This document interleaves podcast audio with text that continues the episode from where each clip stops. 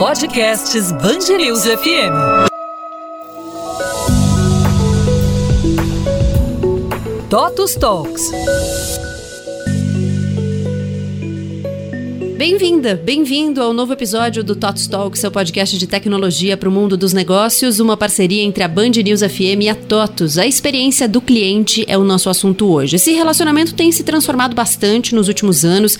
Repetir aquela história, aquele clichê de que o cliente tem sempre razão é fácil, mas não resolve o direcionamento de ações. Até porque o consumidor 5.0 quer bem mais do que razão. Ele quer ser ouvido, quer fazer parte da construção do produto que ele compra, quer trocar com as empresas. A conversa de hoje traz para a mesa os caminhos, as estratégias e os métodos para uma boa experiência do cliente com as marcas. Chegam para o debate o diretor de Customer Experience da Toto, Silvio Menezes. Silvio, bem-vindo. Obrigado. E o consultor e professor de mídias digitais da pós-graduação da PUC de São Paulo, Paulo Silvestre. Obrigada, Paulo. Eu que agradeço. Quero começar perguntando para vocês como é que a gente se livra desse clichê, né? A gente ainda vê muita gente repetindo que o cliente tem sempre razão. Como é que a gente deixa esse clichê para trás e avança nessa relação?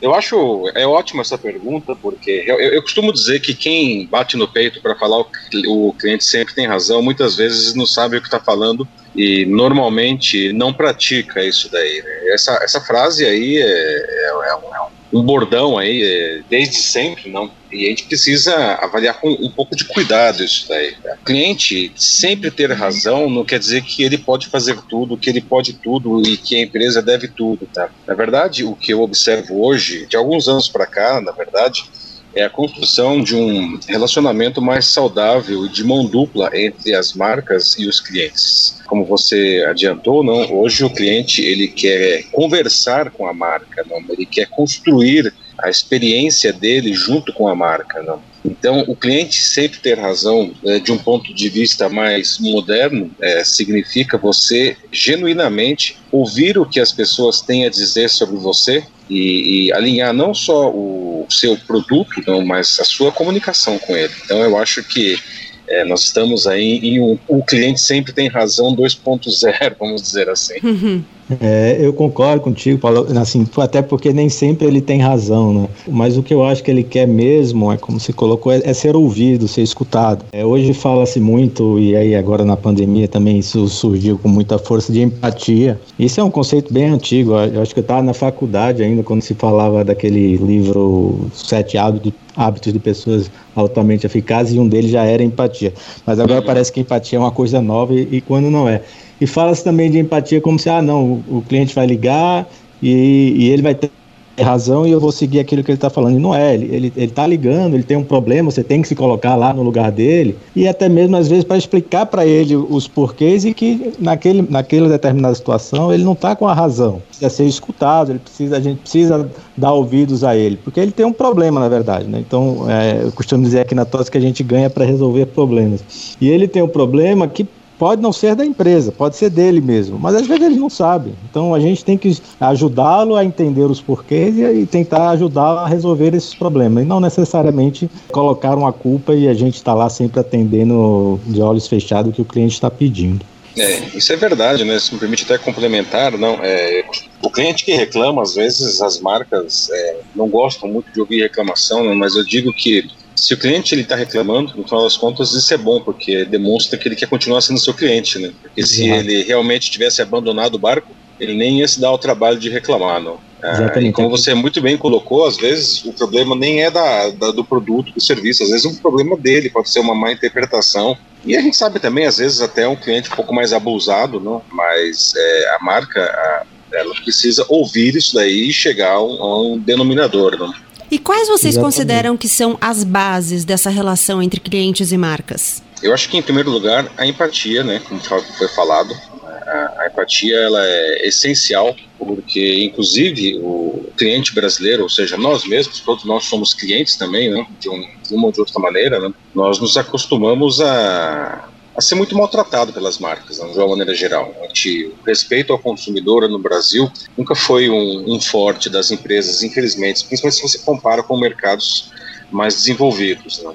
Então, é, eu acho que você ouvir ah, o que o seu cliente tem a dizer e, e de verdade querer resolver, no caso de existir um problema, querer resolver é, esse problema, tá? eu acho que já é um, um, um grande avanço. Tá? A questão da transparência é, é, outra coisa cada vez mais valorizada. As pessoas elas querem efetivamente entender melhor é, o, que as marcas o que as marcas pensam, os valores daquelas empresas, se existe um, um, um alinhamento de valores, inclusive isso inclusive é, hoje é um, um fator de decisão de compra, de escolha para uma marca ou outra, não. E sinceridade que é outra coisa também que eu acho que cada vez mais é valorizado pelo mercado, não? Uma, uma, uma troca sincera entre o consumidor e a, e a empresa. Concordo. A transparência é um, é um dos, dos, dos, principais fatores que eu, que eu prego aqui dentro, dentro da TOTS. A gente precisa ser transparente. O, o cliente, é, eu até costumo dizer, não é um problema o cliente ter problema, ou seja, a gente a gente tem um problema, o cliente me ligar relatando um problema e esse problema está conosco, isso não é, não é, é, errado. O errado é o que, que a gente vai fazer com aquele problema. Ou seja, às vezes não dá retorno, demora, tenta vencer o cliente pelo cansaço. Então, isso são coisas que são numa relação abomináveis. A gente precisa ser transparente. Se vai levar tempo para resolver, tem que colocar isso. Ó, vai levar tempo porque é complexo não vai ser do dia para noite que eu vou resolver teu problema. Então, tudo isso, sendo bem, bem transparente, bem sincero com o cliente, vai somando. E, e os clientes passam, a, assim, a acreditar na tua marca, acreditar na, na empresa que você está tá, é, mantendo um relacionamento ali com você. Então, isso vai construindo. E, e de fato, não é fácil. Tá? Assim, empresas mais antigas no mercado sempre tiveram o costume de, de ser voltadas para dentro, né? Assim, minhas opções operações, então eu decido como eu vou, eu vou atender, eu, eu, dou, eu dito as regras. E isso hoje não, não cabe mais no, no mundo atual. Né? Silvio, como você vê essa questão que o Paulo trouxe dos valores, né? Acho que a gente está numa crescente de uma, um desejo né, do consumidor de não só se associar a um produto ou um serviço, mas se associar a uma imagem, né? É, é, consumir de uma marca que tenha uma imagem com a qual ele concorde ou com a qual ele queira se associar. Como é que você vê isso? Faz total sentido, tá? Eu acho que hoje, principalmente com toda a digitalização, todas as informações hoje correndo na, na, velocidade que correm. Então, isso foi criando um novo, um novo cliente, um novo consumidor. Então, eles de fato, não só eles buscam ter alinhado seus valores, os seus propósitos, tanto na relação cliente-consumidor, quanto quando ele também está trabalhando dentro da própria empresa. Então, hoje, os próprios é, funcionários buscam ter seus valores é, alinhados com a empresa. Então, hoje isso está muito mais, é, mais forte nessa relação. E, e, e, de novo, quando você é, rompe algum valor desse, a quantidade, a velocidade que isso causa na, na, na relação entre o cliente e o consumidor é muito, é muito rápida, né? Então hoje já vai para redes sociais, isso já vira um, problema bem grande, principalmente para a imagem da empresa, que traz consequências seríssimas para a operação e para a própria, própria empresa. Né? Colocou uma coisa importante, Silvio, né? É, até como marca empregadora, não? porque os nossos funcionários, eles também são clientes, né? são nossos clientes internos. Né? Exato. Hoje nós vemos aí, principalmente entre os mais jovens, não, as pessoas elas escolhem as empresas que elas querem trabalhar com base na, nos valores das empresas. Não? Isso é uma coisa eu acho muito, muito bacana e demonstra um amadurecimento do, do mercado e e também dos profissionais. Né? Felizes as empresas que, que captam isso daí. Né? Pois é, porque você tem funcionários mais felizes trabalhando, né? então ele não vai ali somente para cumprir a obrigação dele, ele está ali porque ele gosta, ele acredita naquilo que ele está fazendo. Exatamente. Ah, então isso é, isso, é, isso é muito bom. Eu queria trazer para nossa conversa a questão da comunicação. A gente passou agora, né, em setembro, pelo Dia do Cliente, no dia 15. É, a gente vê muitas marcas falando disso, tentando trazer o cliente para mais perto. E eu queria perguntar para vocês como vocês acham que a comunicação, que é uma base essencial de todas as relações, né, pode contribuir para que a gente tenha uma experiência do cliente mais efetiva e de melhor qualidade, né? Como é que o cliente pode expressar melhor aquilo que ele deseja? E a empresa pode captar melhor essas impressões e também fazer essa troca, como a gente falava no início. É, é legal isso daí que você traz, porque é, há mais ou menos uns 20 anos o Kotler, não, lá, o, pai aí da, da, do marketing moderno, o guru aí, no Philip Kotler, ele falava que um, um, conceito que é bastante comum no marketing, que a gente estuda até hoje, não, que são os quatro P's, é preço, produto, prazo e promoção, são quatro variáveis que você manipula supostamente e você consegue se posicionar. Não? Ele disse já há 20 anos que essa fórmula ela, ela estava se exaurindo já. Não? porque a gente vive um mundo de hiperoferta, de comoditização. Parece que qualquer ideia que você tem, qualquer produto que você tem, tem um exército de pessoas, um exército de empresas que já está fazendo aquilo. Né? Então, o Kotler ele falou lá atrás não, que as empresas elas precisavam criar alguma coisa para que as pessoas é, elas tivessem vontade de espontaneamente se relacionar com a marca. Isso daí é uma parece papo de guru e é não, mas é, isso daí é uma visão incrível porque é, isso, isso modifica um, um, alguns pilares do marketing. Não? O marketing tradicional, aquela coisa de você tem uma, uma mensagem comercial que você formata e empurra esse negócio de goela abaixo do sujeito na expectativa de que ele entenda e compre o seu produto, isso está perdendo espaço. Está perdendo espaço para esse relacionamento mais, mais maduro que a gente está conversando aqui, em que o consumidor ele quer conversar com a marca.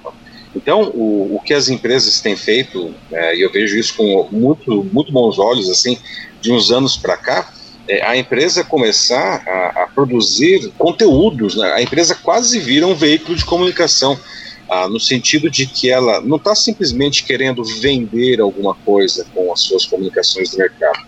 Ela está ali para ensinar alguma coisa de verdade para o consumidor, para inspirar para divertir, para né, a, a, então o, a comunicação ela, ela se tornou alguma coisa muito mais rica. Não? As empresas elas é, acabam se comportando quase como se fossem veículos de comunicação. Então deixa de ser simplesmente uma mensagem comercial né, para você vender alguma coisa. Né, passa a ser alguma coisa é, é, em que a empresa ela, ela educa, ela ensina de verdade alguma coisa para o cliente, ela entretém, ela inspira e a comunicação passa a ser alguma coisa de mão dupla, portanto, que é, que é exatamente na linha do que o Kotler falou, né? As pessoas elas virão até você se você abrir esse canal. Exato, é, eu acho que conteúdo é, é, é, a nova forma de se comunicar. Né? Hoje, como se colocou, a gente não pode ter mais aquele formato de, ah, eu faço aqui uma, uma campanha, é, coloco aí nas mídias e isso vai atingir todo o público. Você escolhe qual é o público, hoje você precisa escolher com quem você quer falar. E as mensagens são, são diferentes, né? Não existe uma mensagem comum a todos eles. Então você vai até esse público de uma forma direcionada, já falando a linguagem dele, mostrando conteúdo, muito menos do que a, a, questão comercial. Então, você traz eles para um debate, traz as ideias dele para dentro da empresa também, e isso sim vão surgir novos produtos, novos serviços, muito mais adaptáveis ao público, e, e eles vão se sentir ali parte da, da empresa também. Tá? Então, isso é, eu acho que é um fator de, de grande sucesso para quando você fala em comunicação entre a empresa e seu, e seus, e seu público, né? seus consumidores e clientes. Bom, é inevitável que a gente fale, traga o, o as mudanças que a gente está atravessando agora para conversa, né? Isso tem aparecido em todos os episódios aqui do Tots Talks, mas é, é, a gente está passando por transformações que talvez mudem várias dessas relações, né? Vocês acreditam que a gente deve ter mudanças nessa experiência do cliente? E aí aproveito para perguntar: as conexões virtuais, que são as que pre, é, prevalecem nesse momento, elas de alguma forma comprometem ou não é o meio que faz com que essa experiência do cliente seja melhor? Eu acho que o meio certamente é um fator é, absolutamente decisivo aí. Né? O meio é a mensagem em alguns aspectos, não? Uhum. Ah, e, e, a gente está observando nesse cenário totalmente distópico aí que a gente está passando há seis, há seis meses, não? como que o meio digital ele se tornou absolutamente determinante ah, no relacionamento com os nossos consumidores. Foi uma coisa que veio de repente, ninguém absolutamente esperava por isso. Né? E aí, algumas empresas, a maioria das empresas, infelizmente, não, sofreram e continuam, em alguns casos, sofrendo ah, por conta dessa mudança de, de experiência ampla com, com o seu consumidor, porque justamente elas tinham um, um produto, um serviço que estava intrinsecamente ligado ao presencial. Em alguns mercados, isso fica muito difícil de, de, se modificar, como, por exemplo, turismo. Não tem como fazer turismo virtual, né? Ou pelo menos né, a gente tem visto que aí algumas visitas digitais a museus, mas não é a mesma coisa, certo? Por outro lado, alguns outros segmentos, não, eles não, não só não sofreram tanto, como alguns algumas empresas até se deram bem nesse momento, né? por incrível que pareça. O varejo, em alguns aspectos, algumas empresas conseguiram rapidamente se modificar, entender a mudança, né? entender que o problema estava posto. Né? Acho que o grande, quem mais sofreu foram as empresas que resistiram à mudança, não? Já os que abraçaram a mudança e abraçaram o canal digital para oferecer uma experiência nova para o cliente se deram bem, ou pelo menos se deram melhor. Não? É, é, é, a mesma experiência? Obviamente que não. Claro que não é. Tá? A questão é, dentro de um cenário em que o presencial não era mais, não estava mais disponível, Tá? Você é, chegar, fazer uma parceria com o seu cliente, porque na verdade é isso que aconteceu, fazer uma parceria com o seu cliente tá? para oferecer uma experiência tão boa quanto possível, foi um canal muito interessante que algumas empresas é, fizeram e se deram bem. É, nós aqui, acho que foi uma dessas empresas que já fazia muita coisa digital, né? A gente já, já falava de transformação digital há muito tempo e essa fase que a gente está de, de pandemia, de fato, impulsionou ainda mais essa troca com, com com, os nossos clientes de forma digital. Então, os eventos digitais é, é, se mostraram é, altamente, altamente eficazes, a gente ficou bem, bem contente com, com esses eventos. É, se perguntar, ah, isso vai ser somente digital daqui para frente, eu acredito que não, tá? Eu acredito sim, ainda vai ter, vão ter eventos que vai ter o presencial, que isso também é importante, mas é, demonstrou que, que muita coisa que a gente fazia, a gente hoje atinge um público até bem maior nessa forma digital do que, do que no passado, quando a gente viajava o Brasil inteiro fazendo eventos locais. Então, eu acho que sim, isso, o meio sim é, é importantíssimo e esse meio digital é uma realidade hoje e não, não, vai, não vai deixar de ser. Tá? Lógico que ainda vai ter um. A gente vai se adaptar ainda com, com algumas, algumas coisas que são presenciais, ou, ou setores que, que, de fato tem que ser presencial mesmo, como o Paulo citou o turismo, mas né, nesse meio de tecnologia a gente realmente a gente teve um, um, uma surpresa muito boa e, e acho que tem sido realmente bastante um sucesso para a gente, tá? É, legal isso que você traz, Silvio. Queria até terminar com isso. Você acha então que há uma possibilidade de ampliação da abrangência com essas conexões virtuais? Sim, sem dúvida. Já teve durante a, a, a pandemia e eu acho que isso é o que vem realmente para ficar. Então, hoje, quando você marca lá é, uma live, marca alguma coisa digital, você vê que a quantidade de conexões é muito grande, dependendo do tema, e dá um acesso muito mais democrático para todos é, conectarem. Né? Então, o, a abrangência disso, e com, quando se compara com, com um evento presencial, é, é, bem maior. Né? Lógico, o evento presencial tem lá também suas, suas, é, suas características que trazem é, vantagens para a empresa empresa, o relacionamento olho no olho, mas o digital, sem dúvida, hoje é, é parte já da, da, nossa realidade, isso não tem mais como voltar atrás. É, eu vejo, sim, eu participo muito de, de eventos, não, ou, ou, assistindo, ou, enfim, palestrando, e o que eu tenho observado, é, e isso, sim, é, a gente está falando de mudanças que podem ficar depois, pelo menos em parte, não? O, o mercado de eventos, ele está ele naturalmente foi impactado de uma maneira decisiva aí pela pandemia, não os eventos simplesmente sumiram, não ah, pelo menos os eventos presenciais, os eventos digitais começaram a ganhar força e se transformar. E conversando com, com pessoas do mercado de eventos, o que a gente observa é que de agora em diante, ah, agora que os eventos presenciais começam a colocar de novo um pezinho aí, não, é, uhum. é que talvez é, a gente comece a observar eventos presenciais sendo como se fosse, digamos assim, uma versão premium do evento, né? enquanto que vai existir uma, uma modalidade online, né? pode ser gratuito ou não, mas que é para volume, é, existindo é, em paralelo. Né? Então, um evento enfim, da TOTOS, por exemplo, um evento nacional da TOTOS, ele vai existir a modalidade presencial paga, como premium, com vantagens para quem está disposto a ir até ali, não? Mas as empresas, elas observaram que fazer o evento digital é um grande negócio.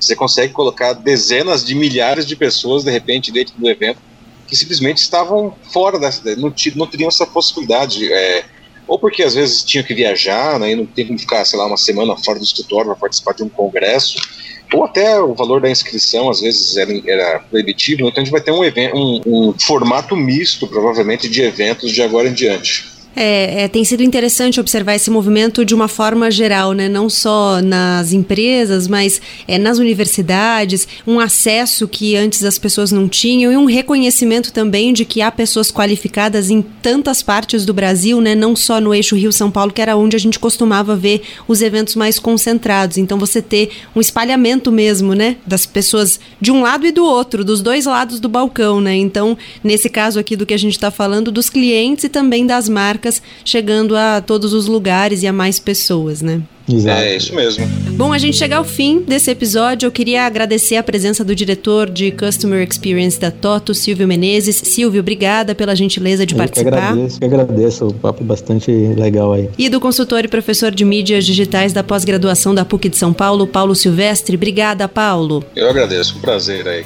conversar com todos vocês. Eu agradeço vocês pela conversa e você que nos ouve pela escuta. Os episódios novos do Tots Talks chegam aos tocadores sempre na segunda e na última segunda-feira de cada mês. A gente se encontra no próximo. Até lá!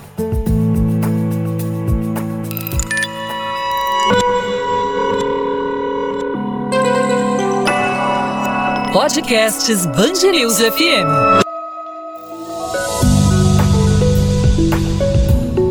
Totus Talks.